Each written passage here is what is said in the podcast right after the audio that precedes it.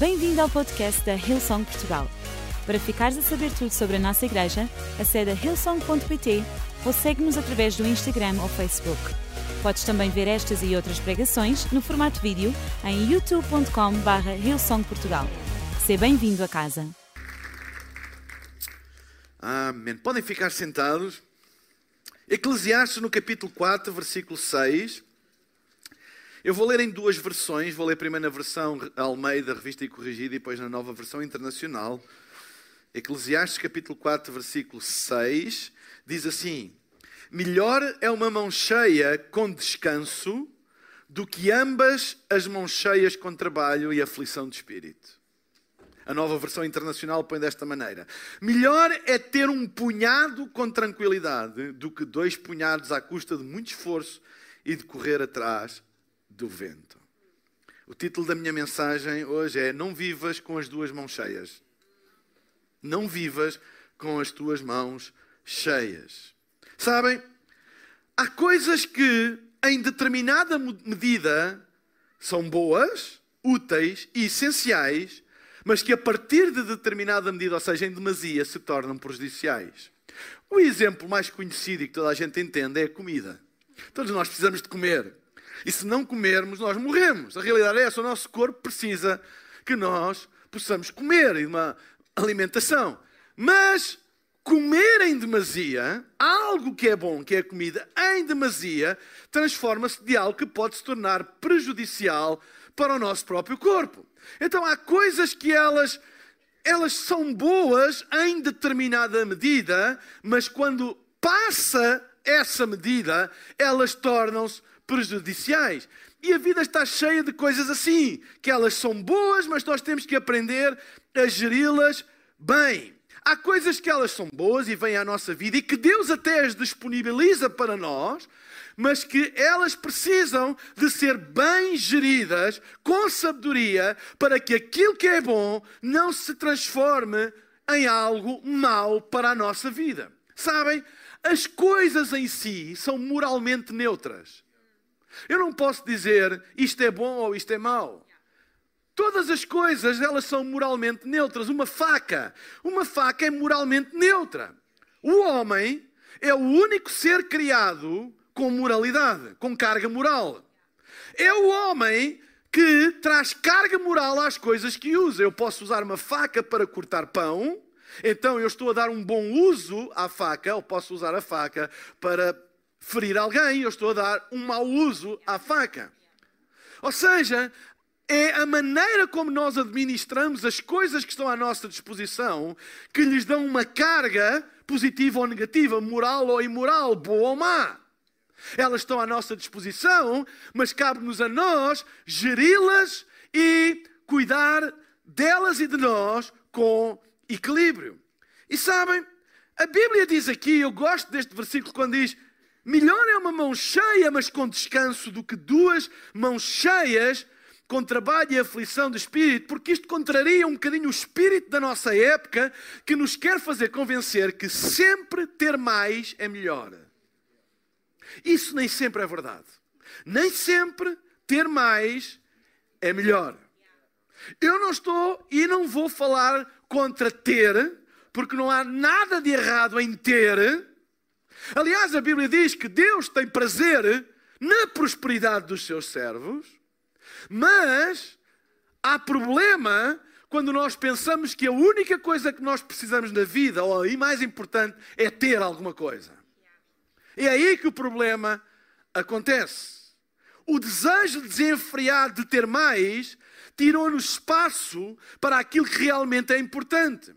E vivemos numa cultura que nos ensina a buscar ter mais coisas, porque ter mais coisas é bom, e que ter menos coisas é mau. Este é o espírito, é a cultura dominante da época. Mas a realidade é que nem sempre é assim.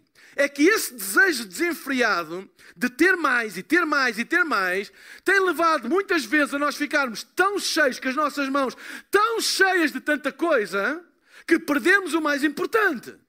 Perdemos saúde, perdemos paz, perdemos tranquilidade, perdemos até sono. e perdemos um espírito leve. Ou seja, nós ficamos com as mãos cheias de coisas, mas com pesos, com cargas, com responsabilidades que nós não conseguimos lidar com elas, sem tempo para nós, para os amigos, para a família, para Deus, e acabamos por ter a mão cheia de coisas, mas como a Bíblia diz, mas sem paz no coração. Com falta daquilo que realmente é mais importante. Eu aqui há tempos li um estudo feito a pessoas que tinham a esperança média de vida estimada de seis meses. E fizeram um survey, um, um, um, um inquérito, um questionário acerca daquilo que era importante para eles. E eu estive a ler as respostas, as, as, as, as principais respostas, e em nenhuma delas estava ter uma casa grande, um carro novo, roupa de marca, nenhuma, não estava lá nada, zero. O que estava era amor da família, amigos, paz interior e paz com aqueles que estão à sua volta. Eram as três primeiras coisas: amor da família, amor da família, amigos e paz com eles e com aqueles que estavam à sua volta. No fundo, no fundo, no fundo, não há nada mais importante do que termos a nossa vida interior em ordem. O que é que adianta ter tudo e não ter saúde? O que é que adianta ter tudo e não dormir direito? O que é que adianta ter tudo e não ter paz de espírito? O que é que adianta ter tudo e não ter um amigo para falar? O que é que adianta ter tudo e não ter uma família? O que é que adianta ter tudo e não ter tempo para ver os filhos crescer? O que é que adianta ter tudo e não ter tempo para, para Deus? O que é que adianta ter tudo e não ter tempo para ajudar os outros? O que é que adianta ter tudo e perder a vida eterna? O que é que adianta? Mais vale então ter uma só mão e com tranquilidade uma mão cheia do que as duas sem aquilo que é importante. O que é que a Bíblia está a falar aqui? Que nós não devemos ter coisas? Não, claro que não. Que é pecado ter coisas e prosperar? Não, pelo contrário. O que a Bíblia está a dizer é: não andes atrás dessas coisas, porque essas coisas não te dão aquilo que tu precisas. Elas podem se tornar de tal maneira um objetivo que elas, em vez de te servirem, começas tu a servi-las. Elas, em vez de te facilitarem e te providenciarem uma plataforma para aquilo que é mais importante na vida, elas acabam por roubar aquilo que é mais importante na vida. O que é que adianta uma pessoa ter uma casa XPTO? E atenção, eu não estou a dizer que toda a gente tem que viver numa tenda. Claro, se tiver uma ótimo. Mas a questão é: o que é que adianta se tu não tiveres uma família para viver lá? Se não tiveres tempo para ver os teus filhos usarem isso, se não tiveres tempo para os ver crescer, para... o que é que adianta? O que é que adianta isso? Ou seja, é isso que a Bíblia está a pôr em perspectiva para nós nunca perdermos de mente aquilo que realmente é mais importante. Há pessoas que têm todos os bens materiais e mais alguma coisa e não têm um amigo para quem possam ligar, verdadeiro, onde possam desabafar a sua vida. Tem muitos interesseiros à volta dele, muita gente interessada naquilo que ele tem ou naquilo que ele pode providenciar, mas não nele mesmo. Um dos problemas quando nós crescemos em sucesso é que nós temos que distinguir as pessoas que estão à nossa volta por causa daquilo que a gente lhes pode proporcionar ou daquilo que a gente representa para eles e aqueles que realmente estão connosco, seja pelo que for. Esteja a gente ali ou esteja a gente lá no fundo. O que é que adianta ter tudo e não ter estas coisas? E no fundo o alerta da Bíblia é exatamente este. Ei, mais vale uma mão cheia com tranquilidade do que as duas sem paz de espírito. Então é importante, e a Bíblia fala, para nós definirmos o que é prioritário. O que é que é importante? O que é que nós andamos atrás? Não é aquilo que anda atrás de nós, é aquilo que nós andamos atrás. A Bíblia põe um princípio: se tu andares atrás de Deus, tudo o que tu precisas anda atrás de ti. Se tu andares atrás de Deus, buscai, Mateus 6,33, buscai primeiro o reino de Deus e a sua justiça, ou seja, é isso que nós devemos buscar, e todas as coisas que tu precisas, todas estas coisas, vos serão acrescentadas. Eu vou atrás de Deus e o que eu preciso anda atrás de mim. Quando eu inverto, eu começo a andar atrás das coisas eu perco aquilo que me dirige. Eu perco aquilo que me dá paz. Eu perco aquilo que me dá saúde. Eu perco aquilo que me dá propósito. Eu perco aquilo que me dá equilíbrio. Eu perco aquilo que me dá força. Eu perco aquilo que me dá energia porque eu inverti o ónus da procura. Eu não posso procurar as coisas, eu preciso procurar a Deus que me acrescenta as coisas que eu preciso. Entendem? Então, não vale a pena. E nós vivemos numa época em que ter isto e ter, etc, etc, etc. E a pergunta é: isso é necessário? Tu precisas? Ou isso vai ser mais uma coisa a acrescentar às tuas mãos que te vai tirar paz, saúde, tempo para aquilo que realmente é importante? Então é importante nós definirmos aquilo que interessa mesmo na vida. Define aquilo que interessa na vida. Porque se tu definires o que realmente interessa na vida, vais poder viver com menos coisas que te roubam mais energia, tempo, recursos e teres mais para aquilo que realmente interessa. Ter mais para aquilo que realmente interessa na vida. Deixa-me compartilhar três coisas rápidas em relação a, esta, a este texto. Primeiro, aprenda a cortar o que não interessa corta aquilo que não interessa. Eu lembro-me quando os meus pais já não são vivos, mas lembro-me deles dizerem que quando, no tempo deles, no tempo em que eles se casarem, casaram, as casas não tinham armários.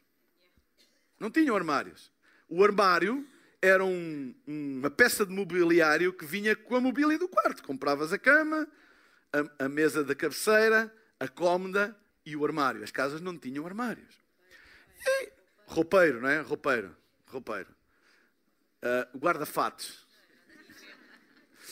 E, e eu na altura perguntei uh, porquê? Isso é quase um pecado capital hoje em dia. Uma casa não tem, não tem, um, não tem um armário.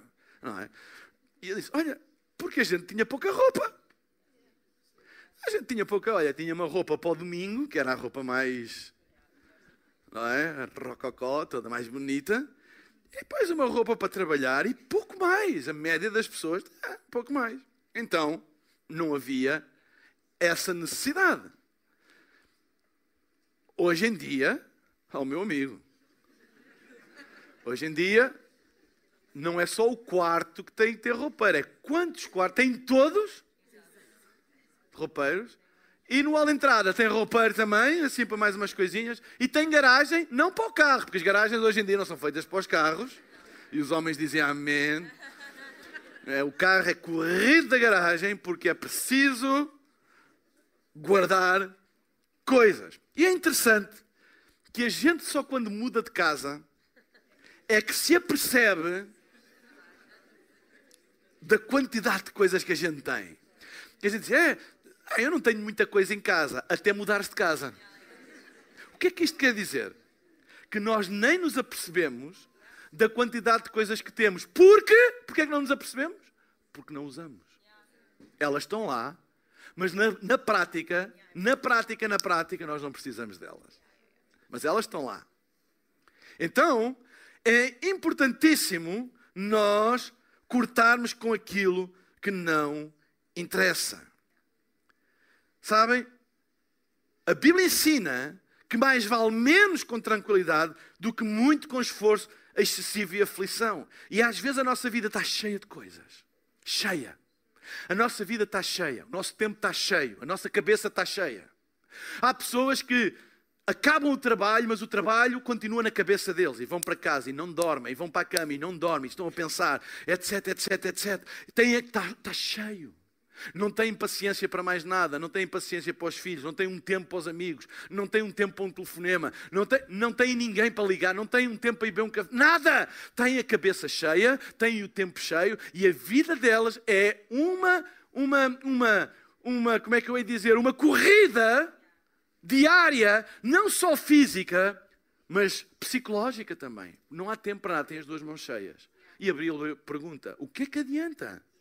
Ter as duas mãos cheias e não ter tranquilidade e ter paz no coração. É tipo um alerta: ei, calma aí. Isso não é o mais importante. Isso não é o mais importante. Nós precisamos de menos coisas e mais experiências. Por exemplo, com os filhos. Olhem, eu nunca mais me esqueci. Eu lembro-me do primeiro, não se chamava Summer Camp, na altura chamava-se Retiro. Eu fui ao Retiro das Crianças, uh, há uns 20 anos atrás, mais ou menos. Não perceberam a piada? Primeiro retiro de crianças que eu fui, eu nunca mais me esqueci, marcou-me a minha vida para sempre. E eu tenho a certeza que nesse retiro Deus colocou semente no meu coração para eu hoje ser o que eu sou. Eu até me lembro da, da, da, do coro, da, música lema, do lema, música principal. Havia um, um coro lema do retiro. Só não vou cantar aqui hoje para não envergonhar vocês com a minha voz bela e afinada. Que eu lembro-me, não me tentem. para trás de mim. Ei, marcou. E às vezes nós. E não tem mal dar coisas boas aos nossos filhos, mas aprenda a dar-lhes experiências. Olha, ir ao summer camp é melhor do que lhe dar um telemóvel de última geração. Eu não estou a dizer que não o deves dar e que é errado dar, não é isso que eu estou a dizer. Estou a dizer é, é preferível. Porque, porquê? Porque um summer camp pode marcar para a eternidade a vida do teu filho, para sempre. Para sempre. É uma experiência que nós damos a eles, às crianças, etc. Sabem? Nós precisamos de menos coisa, mais experiência. Olha, Romanos capítulo 8, versículo 32 diz assim: Aquele que não poupou o seu próprio filho, mas o entregou por todos nós, agora reparem, como não nos dará juntamente com ele o quê? Todas as coisas. De graça, todas as coisas. O que é que a Bíblia está a dizer? O mais importante é tu ter Jesus. Se tu tiver Jesus, Deus dar-te-á todas as coisas que tu precisas e de graça. Quando a Bíblia fala de graça, não está a falar à borla. Quando a Bíblia fala de graça, está a falar que quando tu segues Jesus e colocas Jesus em primeiro lugar na tua vida, aquilo que vem à tua vida é fruto, as coisas que vêm à tua vida são fruto da graça de Deus. Não quer dizer que tu não trabalhes e não te esforces por elas, mas é a graça de Deus que vai abrir as portas.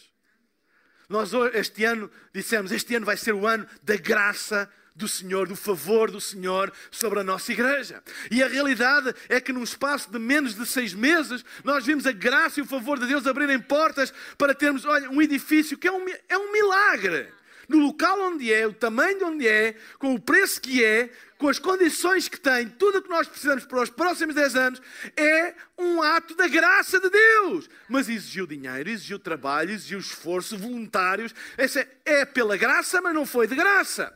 Mas sabemos que quando nós buscamos Jesus, Ele nos dá todas as coisas pela sua graça. E se Ele nos dá a graça para ter as coisas, Ele nos vai dar a saúde, a força para nós podermos alcançar aquilo que Ele nos dá. Então, por que andar atrás de coisas em vez de andar atrás daquilo que é mais importante? E às vezes há pessoas que abdicam da sua fé, abdicam do seu tempo com Deus, abdicam do seu serviço à igreja, abdicam do sua, da sua devoção. Deixa-me dizer uma coisa: devoção é uma demonstração visível de fé. Há uma diferença entre ter fé e ter uma devoção. Porque fé é invisível.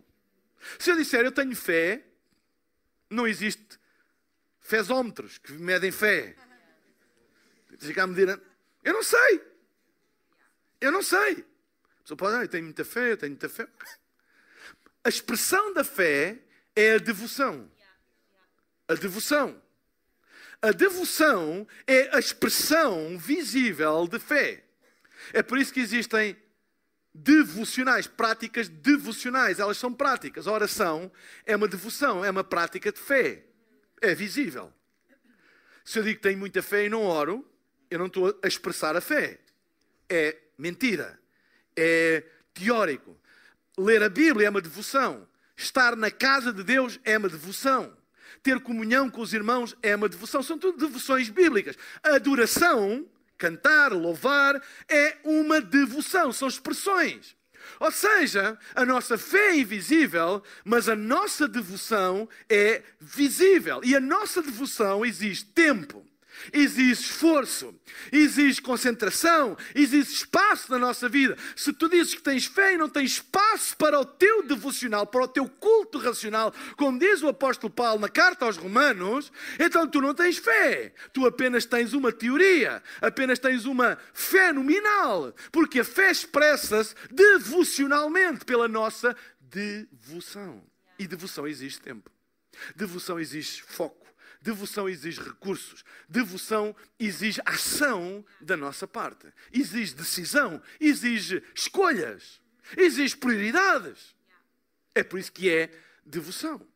Então a Bíblia diz: se nós temos Jesus, Ele nos dará com Ele todas as coisas. O que nós precisamos não são de mais coisas, mas de uma pessoa. Nós precisamos de Jesus.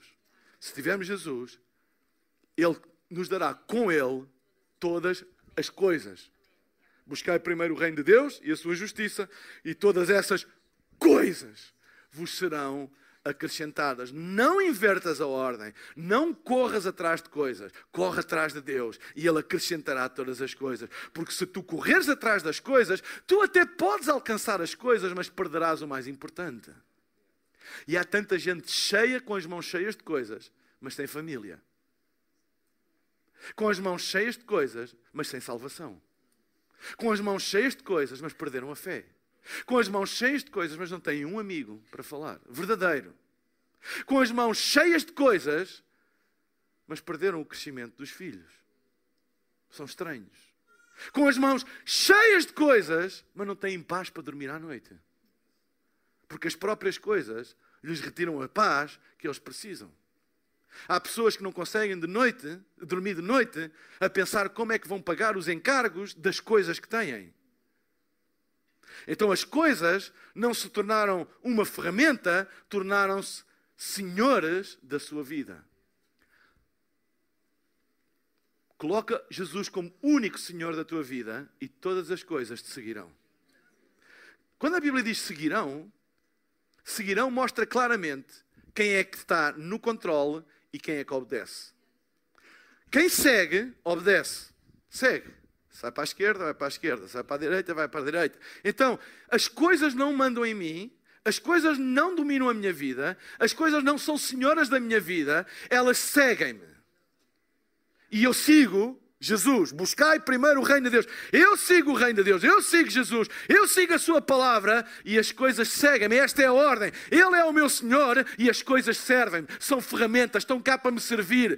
Uma inversão demoníaca das coisas é nós nos tornarmos escravos de coisas que existem para nos servir.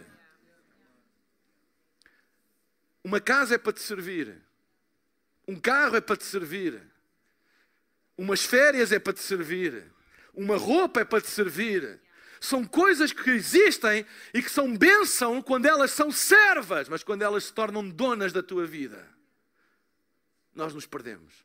E é isso que a Bíblia está a pôr a marca. Ei, ei, ei, não se deixem enganar. Não deixem que nada que, que foi criado e que existe para vos servir se torne de repente dono da vossa vida. E se for preciso abrir mão de algumas delas, abram, mas não as deixem dominar a vossa vida. Amém? Segunda coisa, faz uma limpeza. Faz uma limpeza na tua vida. Cria espaço na tua alma. Sabem, é nossa responsabilidade criar espaço. Deus é infinito. Deus tem muito para nos dar, mas nós temos que ter espaço para receber. E há uma passagem das Escrituras que é muito usada principalmente em pregações de avivamento e de expansão, etc., que é quando a Bíblia diz: alarga as tacas da tua tenda, amplia o lugar da tua habitação. No fundo, o que a Bíblia está a dizer é o princípio: eu tenho que criar espaço para aquilo que Deus está a trazer. E para eu criar espaço na minha vida, eu tenho que lançar fora coisas que só estão a ocupar espaço. Elas só ocupam espaço. É, é, como na casa, a gente tem lá e só se percebe delas quando muda de casa. Elas, na prática, elas não nos estão a servir para nada. Estão lá. E na nossa vida, às vezes, há coisas que nós vamos guardando e guardando e enchendo e enchendo e enchendo e vivemos uma vida cheia, uma vida ocupada, uma vida estressada, uma vida cheia de ocupação, uma vida cheia de preocupações, uma vida cheia de aflições e, no fundo, é apenas estarmos cheios com as duas mãos, mas não temos paz no nosso coração. E o que a Bíblia diz é: faz uma limpeza e cria espaço. Cria espaço para Deus. Faz uma desintoxicação à alma. Vocês alguma vez aconteceu abrirem o vosso armário da roupa e estar cheio de roupa e olharem e dizerem assim para um armário cheio de roupa: Não tenho nada para vestir. Já aconteceu? Vá lá, sejam honestos. Claro que já aconteceu. Não tenho nada para vestir e o armário está carregado de roupa. O que nós queremos dizer com isso é: eu tenho muito para vestir. Eu só não tenho nada de novo para, para vestir. Essa é que é a questão. Uma coisa é alguém abrir um armário e estar vazio e dizer: Olha, não tenho roupa para vestir. Isso é um problema. Outra coisa é alguém abrir um armário cheio de roupa e ficar perturbado, estressado, chatear os pais, cravar o avô, pôr pressão sobre a sua própria vida psicológica, financeira, só para que eu possa ter alguma coisa. Ei, eu não tenho problema. Compra, se puderes comprar, compra. Ei, eu não acredito, sabem? A Bíblia, tem, a Bíblia diz que Deus tem prazer na prosperidade dos seus servos. Eu não acredito em espírito miserabilista. Ai, que temos que ser todos muito e não ter nada. Não, não, não, não, é nada disso. Pelo contrário. Mas a Bíblia diz: é, põe em equilíbrio. Se ter isso vai te tirar paz, se ter isso vai pôr stress sobre a tua vida, se ter isso vai te pôr sob uma pressão incrível, pensa bem, precisas mesmo? É mesmo uma necessidade? Ou tu estás a encher as tuas mãos de coisas que é para depois não teres paz, não teres alegria? Ei, eu sei que nós tivemos dois anos em prisão preventiva, todos. E que agora ninguém nos para, meu amigo, não é? Agora é férias, etc, etc, etc, etc. Ei, é bom ter férias, é, é, fundamental ter férias, nós precisamos descansar, espairecer, etc, etc.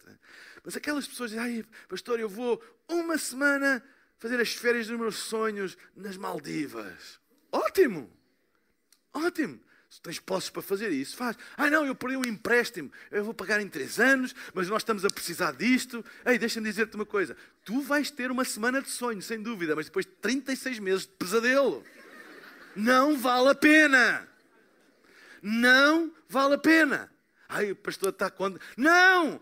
Se podes, vai, leva-me, convida-me. Tem problema. Estou a brincar. Tem problema nenhum. Não certifica até que tu não ficas com as duas mãos cheias e sem paz no teu coração, sem tranquilidade, sem poderes dormir de noite.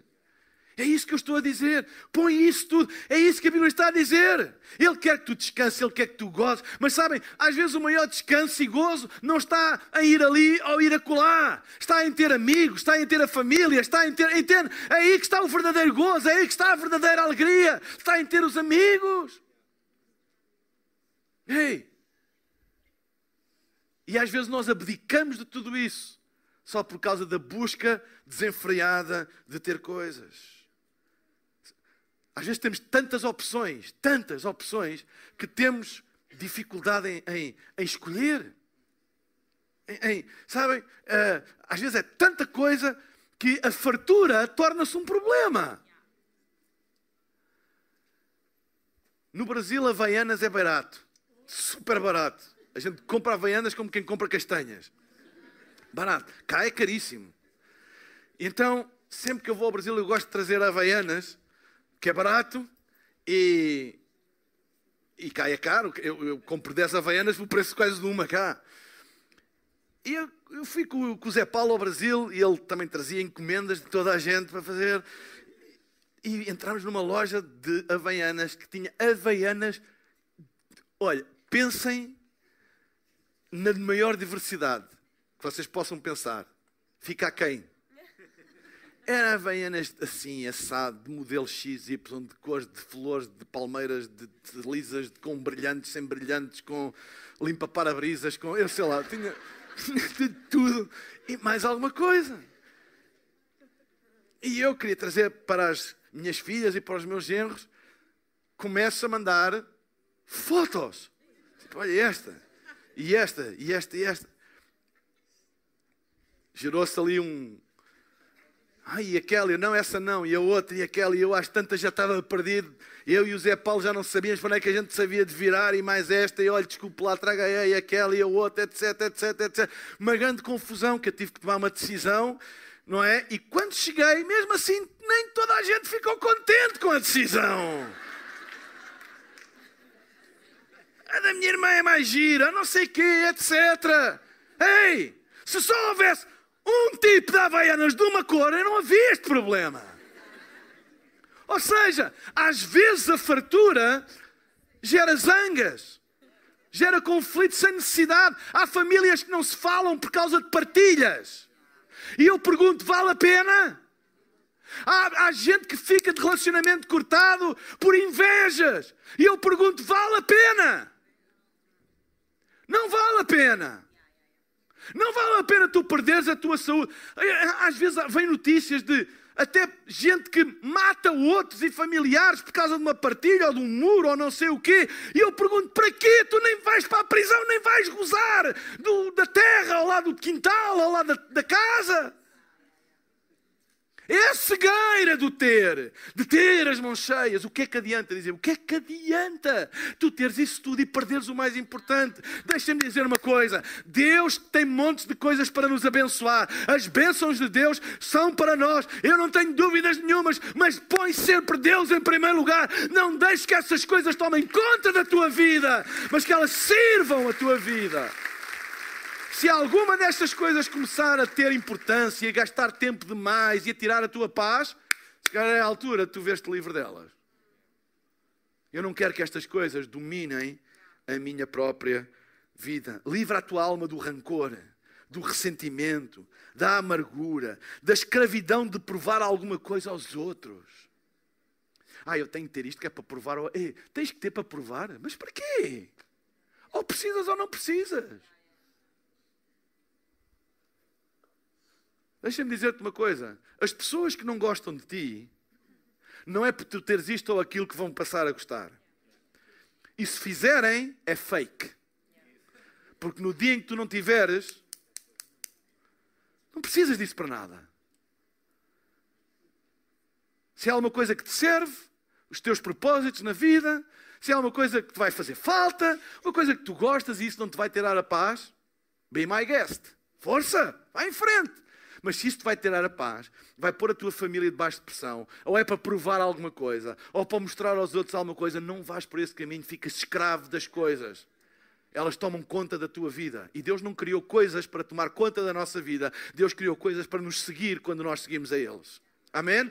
É por isso que quando nós seguimos a Jesus, quando nós seguimos a Deus, Ele traz até nós bênçãos. A gente diz: oh, Eu nem estava à espera, olha, eu nem fiz nada para que isto acontecesse, mas esta porta abriu-se, isto aconteceu, fui abençoado desta maneira. Olha, abriram-me esta porta, olha, ofereceram-me isto, olha, tive possibilidade de comprar isto, etc.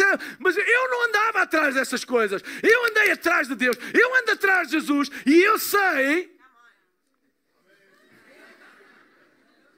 Estou a pregar bem, Espírito Santo? A ver aqui uns sinais de luz, está. Melhor é uma mão cheia com tranquilidade do que duas com aflição. E para terminar, deixem-me dizer: não vivas a adiar, confia em Deus. Se tens alguma coisa que precisa de ser feito, faz. Se tens alguma coisa que precisa de ser tratado, trata. Se tens alguma conversa que precisa de ser tida, tem. Se tens alguma coisa que precisa de ser paga, paga.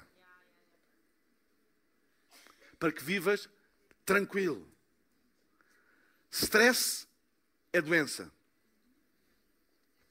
Viver em stress não é viver com qualidade. Tu podes ter tudo e mais alguma coisa, mas se vives constantemente em stress, isso não é qualidade de vida.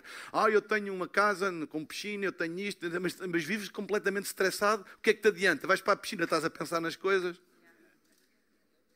Nem gozas, nem desfrutas.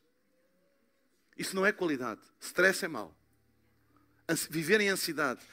Todos nós experimentamos ansiedade quando em vez. Claro que sim. Viver em ansiedade, não. Todos nós experimentamos aflições de quando em vez na vida. Claro que sim. Mas viver em constante aflição, não. Não é o plano de Deus.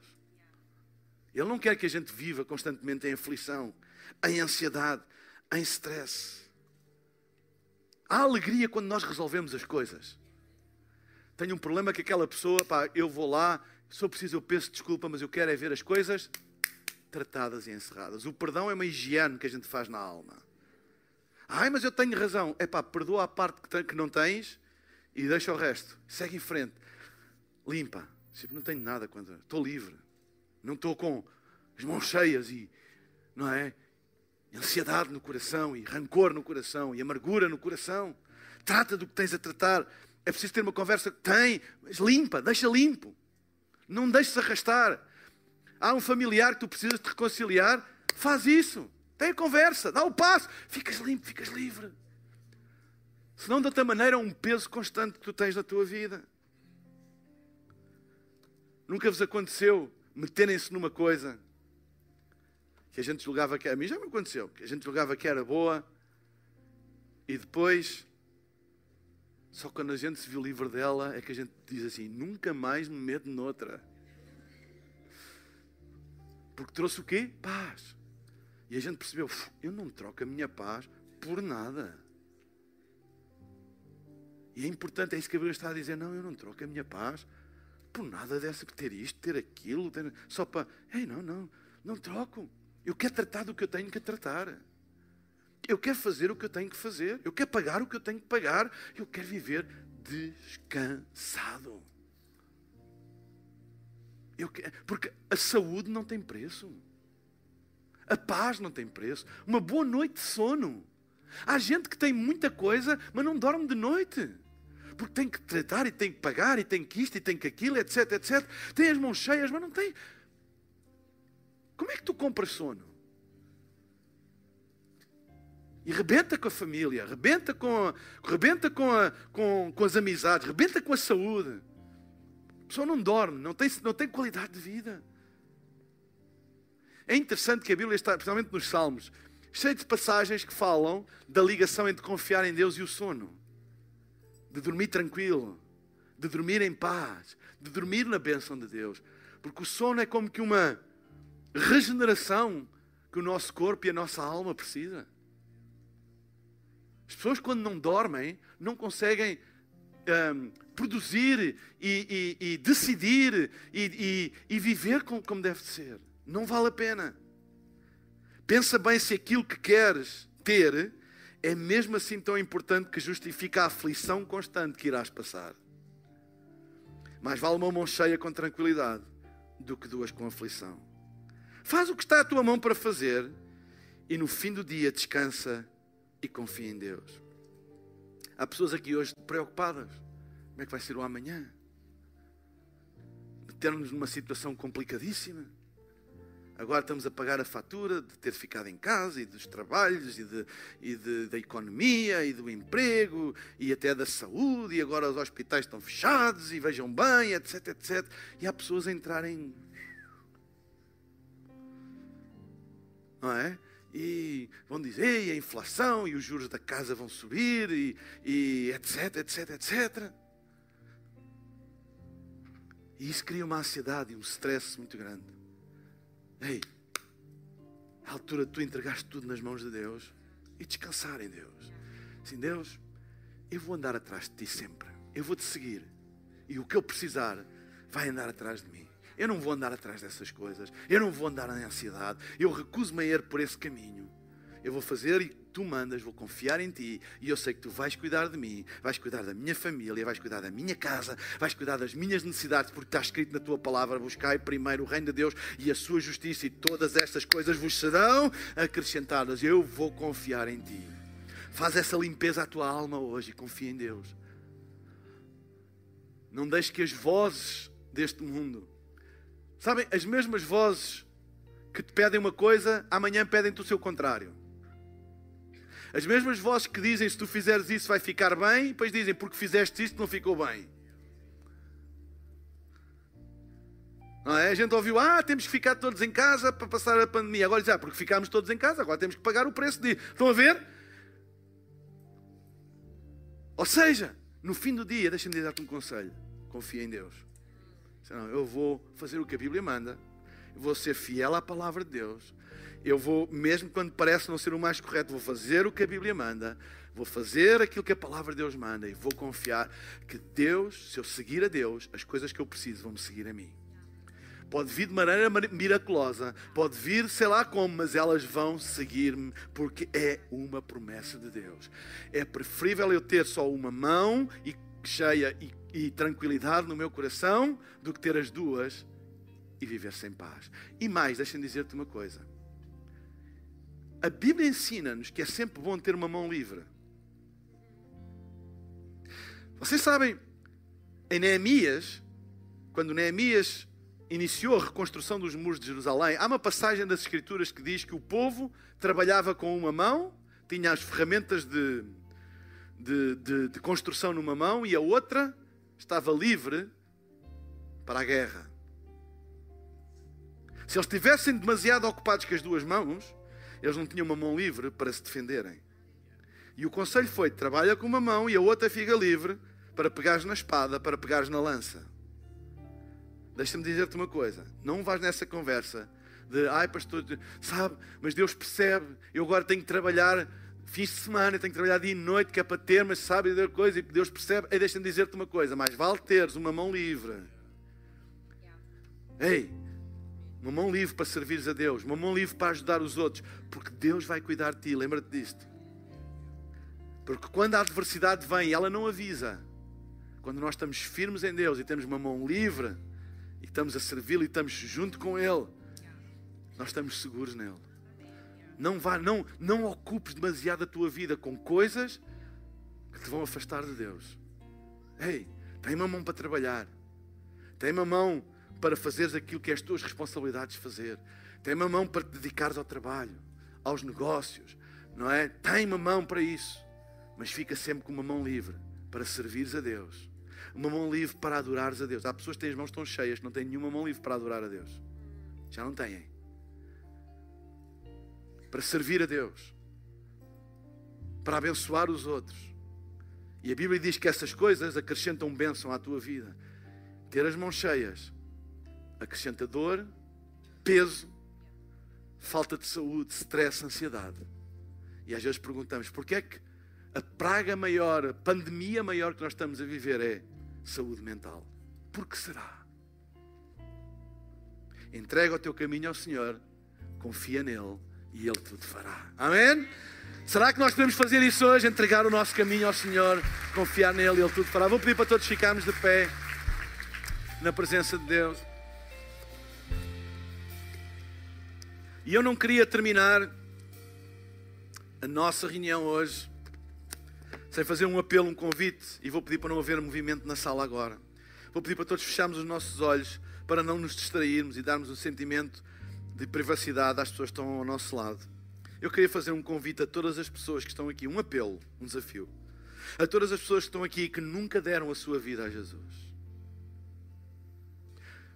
Eu não estou a falar apenas de ir à igreja, não estou a falar apenas de acreditar na existência de Deus. Eu estou a falar de tornar Jesus o teu Senhor e o teu Salvador, pessoal. Eu hoje queria que tu tomasses essa decisão. Eu desafio-te a tomar essa decisão, pessoal. Toma hoje esta decisão que só tu podes tomar.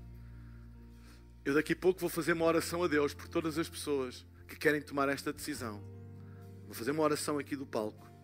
E vou pedir a todas as pessoas que querem tomar esta decisão que daqui a pouco levantem um dos seus braços como um sinal, uma confissão, e que repitam em voz baixa no lugar onde estão essa oração.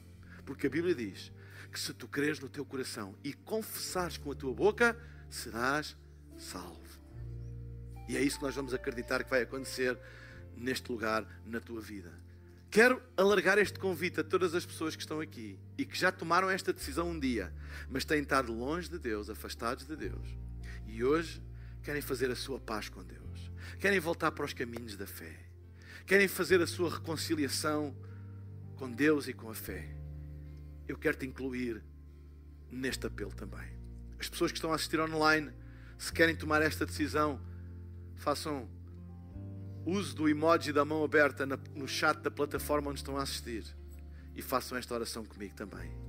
Então, enquanto todos temos os nossos olhos fechados, se tu és uma destas pessoas, eu vou pedir agora mesmo, no lugar onde tu estás, em nome de Jesus, que tu levantes um dos teus braços agora mesmo, como um sinal. Tu queres dar a tua vida a Jesus. Eu estou a ver aqui do meu lado direito, estou a ver, estou a ver, aqui do meu lado esquerdo, levanta bem alto. Levanta bem alto para eu ver. Eu estou a ver ali, estou a ver ali, estou a ver ali. Lá atrás nas bancadas, aqui do meu lado direito também estou a ver. Aqui no centro, levanta bem alto. Levanta bem alto aqui no centro para eu ver. Eu estou a ver ali uma. Aqui do meu lado esquerdo também estou a ver uma, duas, várias pessoas. Levanta bem alto, levanta bem alto, levanta bem alto, levanta bem alto. E faz esta oração comigo agora.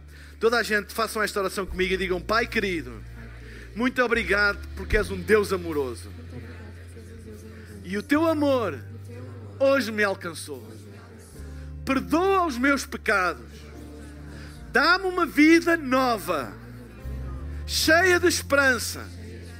Guia os meus passos, os meus caminhos, e que eu seja tudo aquilo que tu planeaste eu ser. Em nome de Jesus. Amém, amém e amém. Esperamos que a mensagem de hoje te tenha inspirado e encorajado. Se tomaste a decisão de seguir Jesus pela primeira vez, acede a hillsong.pt Jesus para dar o teu próximo passo. Te lembramos que podes seguir-nos no Facebook e Instagram para saber tudo o que se passa na vida da nossa igreja. O melhor ainda está por vir.